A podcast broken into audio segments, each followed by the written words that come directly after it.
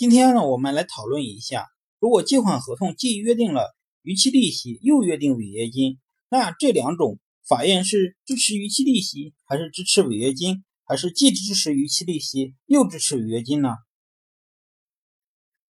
违约金呢，是指不履行或者不完全、不适当履行合同义务的违约方，按照合同约定支付给非违约方一定数量的金钱。逾期利息呢，则是指合同约定日期还款期限届满后，借款人按照人民银行的规定向贷款人支付的利息，又称了罚息。依据中国人民银行二零一三二五幺号文的规定，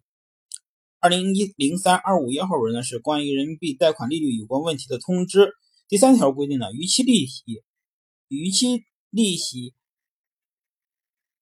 罚息利率呢，是由现行按日万分之二点一计收利息，改在借款合同载明的贷款利率上加收百分之三十到百分之五十。罚息本质上呢是属于惩罚性的违约金，故违约金呢与罚息的原则上是不能同时并用的，除非约定的违约金和罚息呢都比较低，同时并用呢并不超过法定的罚息时呢，则可以同时适用。